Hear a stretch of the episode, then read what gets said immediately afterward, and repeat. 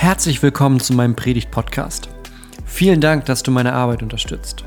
Und tatsächlich bin ich auch weiter auf deine Hilfe angewiesen. Wenn du magst, teil die Predigten mit deinen Freunden, teil meine YouTube-Videos mit Leuten auf Facebook, auf Twitter oder wo du sonst so unterwegs bist. Denn damit verbreiten wir die rettende Botschaft von Jesus Christus. Weitere Informationen findest du auf www.pastorgonner.de. Es gibt ja manchmal so Wochen, ne? Kennt ihr das, wenn man anfängt, so Wochen? Vielleicht habt ihr auch manchmal so eine Woche, wo erstmal die Dinge eigentlich ganz gut laufen und dann kommt so ein Moment dazwischen, der gar nicht so geplant war, der auch nicht wirklich reinpasst. Bei mir war das diese Woche so, dass ich eine WhatsApp gekriegt habe von jemandem, mit dem ich Anfang der Woche Kontakt hatte, dieses Du Gunnar, ich habe einen positiven PCR-Test. Also nicht nur die Kachel in der App, die ja ständig irgendwie mal rot wird oder so, sondern nee, ich habe einen positiven PCR-Test. Ist ja blöd. Also für dich, für mich vielleicht auch. So. Ne? Gleich so die Fragen. Was ist Sonntag mit Gottesdienst? Nächste Woche noch Termine und so weiter. Okay, machst du auch ein, weil manche wissen das, wir haben zweieinhalbjährigen zu Hause, wir haben quasi konstant Schnupfen. Also Symptome habe ich quasi immer. So. Also PCR-Test gemacht und dann bohren die ja ordentlich im Kopf von einem rum und dann kommen diese 24 Stunden zum Warten. 24 Stunden warten. Und man denkt so, naja, was kommt, was kommt? So, es hat mich jetzt nicht um Schlaf gebracht, aber es war schon eine gewisse Spannung da. Ich stehe hier, also ihr könnt das Ergebnis erraten, es war alles gut am Ende, aber trotzdem waren die Gedanken nicht so frei, wie sie eigentlich wären. Also bei allem, was irgendwie so an Gedanken kam, war immer dann der zweite Gedanke, ja gut, aber warte mal den Test ab. Warte mal, was noch kommt. Warte mal, was dann ist. Und so ein bisschen ist das ja im wahrsten Sinne des Wortes symptomatisch für die Zeit, in der wir gerade sind. Weil ganz viel mit ganz viel Unsicherheit ständig zu tun hat. Und ich meine nicht nur Termine. Ja? Termine machen ist ja fast schon Lottospiel aktuell. Es ist ganz, ganz viel Unsicherheit da. Bei allen möglichen Dingen. Privat, beruflich, wie auch immer. Und da ist dann schon die Frage, wie war deine Woche bisher? Lief die einigermaßen wie geplant? Oder hattest du auch diese Momente, wo mit einem Mal ein Gedanke oder eine Begegnung kam? Muss kein PCR-Test sein. Kann auch was sein, was jemand gesagt hat zu dir oder nicht gesagt hat. Eine Begegnung, die du hattest. Oder vielleicht machen wir ja auch gerne, ne? was aus der nächsten Woche, was du schon rübergeholt hast, weil nächste Woche was ansteht und du dir jetzt schon Gedanken darüber machst, wie soll das werden, wie soll das werden. Und immer in diesen Momenten, da merken wir, wie leicht unsere Gedanken sich gefangen nehmen lassen. Man kann manchmal gar nicht anders, als dann über diese eine Sache nachdenken, obwohl eigentlich was ganz anderes dran wäre, wenn man ehrlich ist. Aber da gibt es diesen einen Punkt, der schleicht sich immer wieder rein, egal was los ist. Meistens die negativen Dinge, ne? die schleichen besser als die positiven. Und ich habe heute mal einen Satz mitgebracht, der vielleicht so ein bisschen ein Gegenmittel dazu sein könnte. Steht im Philipperbrief. Ganz kurzer Satz. Viele von euch kennen den vielleicht. Und der heißt, Philippa 4, Freut euch im Herrn alle Zeit. Und damit man es nicht vergisst, abermals sage ich, freut euch. Ja, freut euch im Herrn alle Zeit. Abermals sage ich, freut euch. Vielleicht denkt der eine oder andere Satz, ja, klar, mag ja schön klingen, aber bei mir war jetzt diese Woche das oder diesen Monat das. Oder ich habe ich hab allein in diesem Jahr schon die drei Dinge erlebt. Da ist, freut euch ja nett, aber das passt nicht. Ja? Ich könnte dir zehn Situationen jetzt aufzählen, Gunnar. Da passt, freut euch im Herrn alle Zeit gar nicht zu. Wollen wir mal so ein bisschen auseinanderbröseln, diesen Satz, ne? Denn die Frage ist ja, wie kann man Freude haben, wenn trotzdem rundherum irgendwie die Dinge so in sich zusammenfallen? Wie kann man trotzdem Freude haben, wenn die Gedanken manchmal machen, was sie wollen? Aufgeschrieben hat diesen Satz, also den ganzen Brief an die Philippa, jemand, der heißt Paulus. Wahrscheinlich schon mal von dem gehört.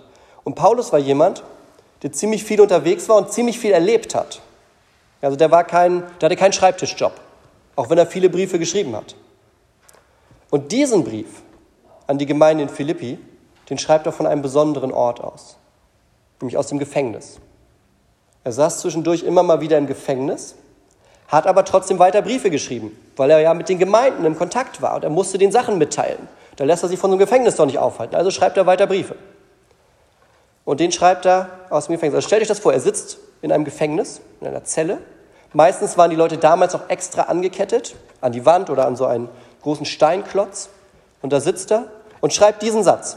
Freut euch im Herrn alle Zeit. Ja, nicht freut euch manchmal, freut euch, wenn es gut geht, freut euch, wenn die Dinge wie am Schnürchen laufen, sondern freut euch alle Zeit. Hätte ich so ein paar Nachfragen an Paulus, wie das aussieht im Gefängnis. Und ja, nicht nur das. Ne? Paulus hat so ein paar Dinge über sein Leben, manchmal so lässt er die so einfließen. Ich möchte mal eine Liste zeigen, die er im zweiten Korintherbrief aufzählt. Die finde ich relativ beeindruckend. Also da, da zählt er so auf, was ihm so passiert ist in seiner, in seiner Arbeit als Missionar. Da sagt er, ich habe über die Maßen viele Schläge ausgestanden, war weit mehr in Gefängnissen, öfters in Todesgefahren. Ich habe fünfmal 40 Schläge weniger einen empfangen. Das war so eine typische Strafe damals, also richtig Schläge. Dreimal bin ich mit Ruten geschlagen, einmal gesteinigt worden. Dreimal habe ich Schiffbruch erlitten. Einen Tag und eine Nacht habe ich in der Tiefe zugebracht. Ich bin oftmals auf Reisen gewesen, in Gefahren auf Flüssen, in Gefahren durch Räubern, in Gefahren vom eigenen Volk, in Gefahren von Heiden, in Gefahren in der Stadt, in Gefahren in der Wüste, in Gefahren auf dem Meer, in Gefahren unter falschen Brüdern, in Arbeit und Mühe, oftmals in Nachtwachen, in Hunger und Durst, oftmals in Fasten, in Kälte und Blöße. Und zu alledem, ja, obendrauf noch, zu alledem der tägliche Andrang zu mir, die Sorge für alle Gemeinden. Das heißt, selbst in dem Ganzen macht er sich noch Gedanken, was ist wohl gerade in den anderen Gemeinden los? Muss ich mal wieder einen Brief schreiben? So, und der Mann, der sitzt im Gefängnis und sagt, freut euch im Herrn alle Zeit. Freut euch. Also wie kriegen wir das zusammen? Ich glaube, der Paulus, der hat sowas quasi wie, wie so zwei Schablonen. Ja, eine Schablone ist ja was, ne, wo was ausgeschnitten ist, das legt man auf was drauf und sieht dann immer nur einen Teil vom Bild sozusagen. Und ich glaube, Paulus, der hat gelernt zu unterscheiden. Er hat so zwei Schablonen. Er hat so eine Schablone für das Vergängliche und hat eine Schablone für das Ewige. Er kann so mit zwei verschiedenen Perspektiven auf die Welt und auf das, was ihm geschieht, kann er da drauf schauen.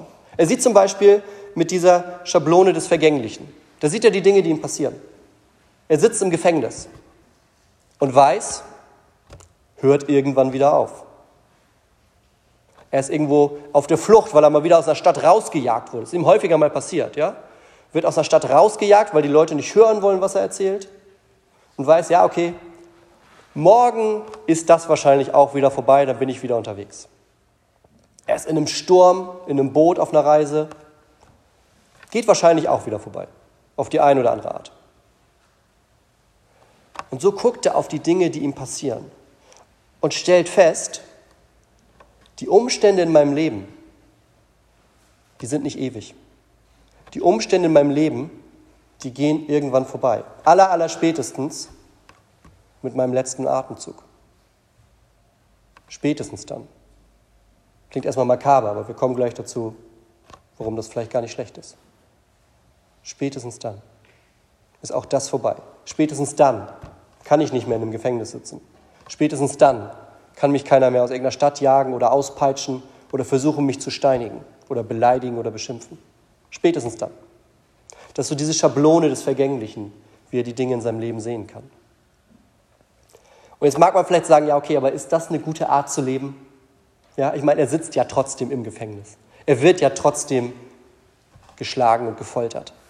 Macht es das so viel besser, wenn wir sagen, naja, geht vorbei, ist wahrscheinlich auf Dauer nicht gesund. Ne? Sind wir uns, glaube ich, einig, dass so eine Lebenseinstellung A nicht so richtig gesund ist und B ja auch eigentlich nicht ganz dem gerecht wird, was da passiert. Weil ein Gefängnis ist immer noch ein Gefängnis. Und geschlagen werden ist immer noch geschlagen werden. Ist ja aber auch nur die eine Schablone. Er hat nämlich noch was Zweites in seinem Koffer, der Paulus. Er hat dann auch diesen Blickwinkel, diese Schablone der Ewigkeit mit der er auf sein Leben schauen kann. Und da sieht er andere Dinge. Da sieht er nämlich die Dinge, die über dieses Leben hinausgehen. Da sieht er die Dinge, die Bestand haben, auch wenn der letzte Atemzug getan ist. Und das sind auch Dinge, die er erlebt. Da sieht er zum Beispiel sein Glauben. Da sieht er die Hoffnung, die er hat, trotz alledem. Da sieht er die, die Kraft, die er aus dem Gebet zieht. Da sieht er die Gemeinschaft, die er zusammen hat mit den anderen Gemeinden und merkt, dass sie zusammen wie zu einer Familie gehören. Eine Familie, die sich auch nach dem Tod wiedersehen wird. Es gibt diese Dinge, die ewig sind, über dieses Leben hinaus. Ich finde, der Hebräerbrief, der ist immer so ein kleines Fenster in die Ewigkeit.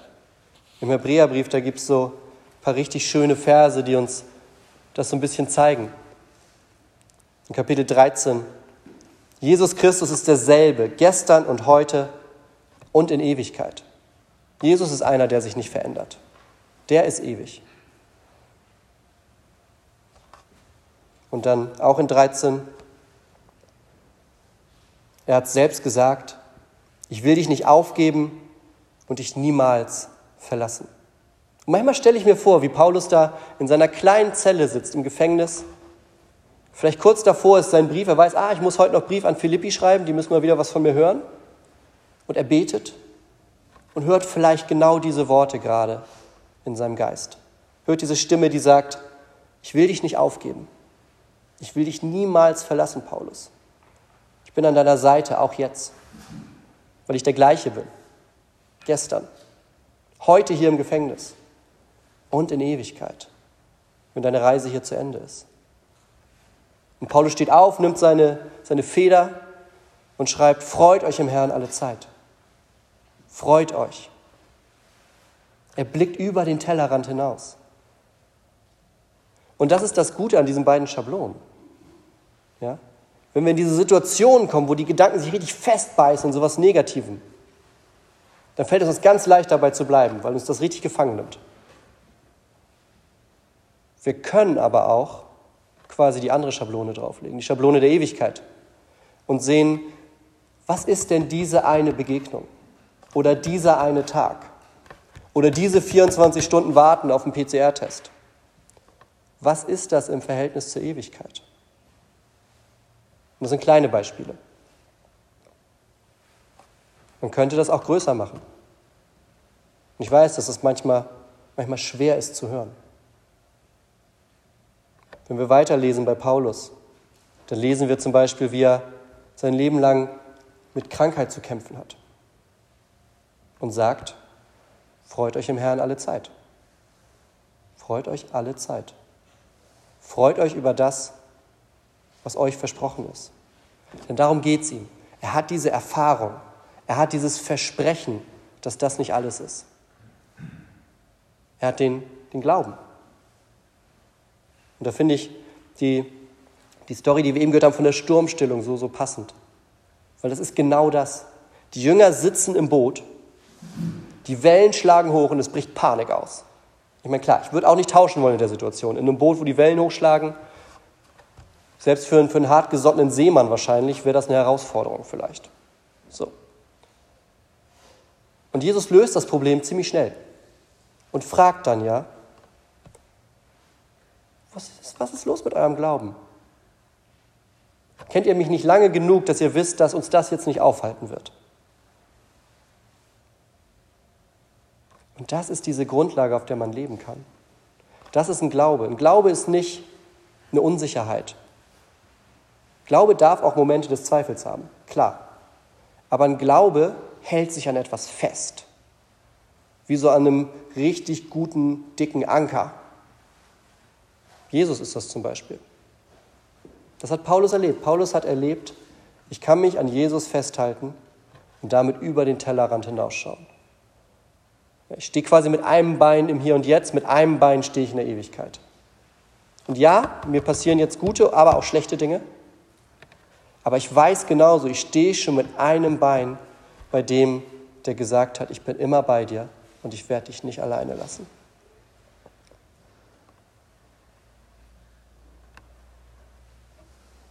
Der sagt das, ich finde ganz pointiert, im Römerbrief. Wir sind aus Glauben gerechtfertigt. Wir haben Frieden mit Gott durch unseren Herrn Jesus Christus, durch den wir im Glauben auch Zugang erlangt haben zu der Gnade, in der wir stehen. Und wir rühmen uns der Hoffnung auf die Herrlichkeit Gottes. Viele große Worte. Er will damit eigentlich nur sagen, ich habe was Festes, worauf ich stehen kann, egal was in meinem Leben gerade los ist. Und es macht die Momente nicht kleiner, aber es macht den Fokus größer, weil ich mehr sehe als das, was gerade um mich herum los ist. Weil ich eine Schablone habe, die ich drauflegen kann, die sagt, das ist irgendwann vorbei und was danach kommt, ist unendlich viel größer. Und ich glaube, genau diese Sicht, die kann uns ja, die Hände und die Herzen öffnen für das Leben in dieser Welt. Denn was nehme ich am Ende mit?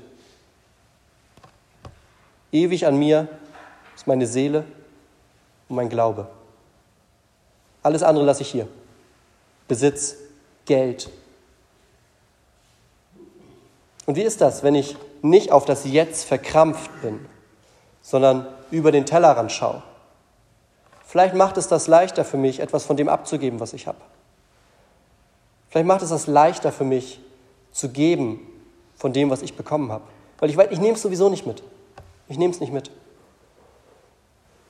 Paulus endet ja dieses Stück aus dem zweiten Korinther vorhin mit, dass ständig die Anfragen zu ihm kommen, dass er die Sorgen für die Gemeinde mit sich trägt. Vielleicht macht so ein Blick über den Tellerrand es auch für mich leichter, mir die Sorgen der anderen anzuhören. Vielleicht wird mein Herz offener, weil ich weiß, auch das sind Menschen, die wie ich auf dem Weg sind, unterwegs zu Gott. Und denen es auch gut tut, diesen Blick zu erlangen über den Tellerrand. Ich glaube, wenn wir so daran gehen, dann kann das unser Leben hier und jetzt schon ändern. Es ist nicht nur ein Vertrösten, naja, irgendwann wird es halt besser, sondern das bricht richtig rein in unser Hier und Jetzt weil das aushört, das strahlt. Ja? Das strahlt hinein ins Jetzt. Ein Jesus, der sagt, ich bin bei dir, ich lasse dich nicht allein, ich bin an deiner Seite. Gestern, heute und in Ewigkeit. Und genau das, genau das sagt er heute zu dir. Amen.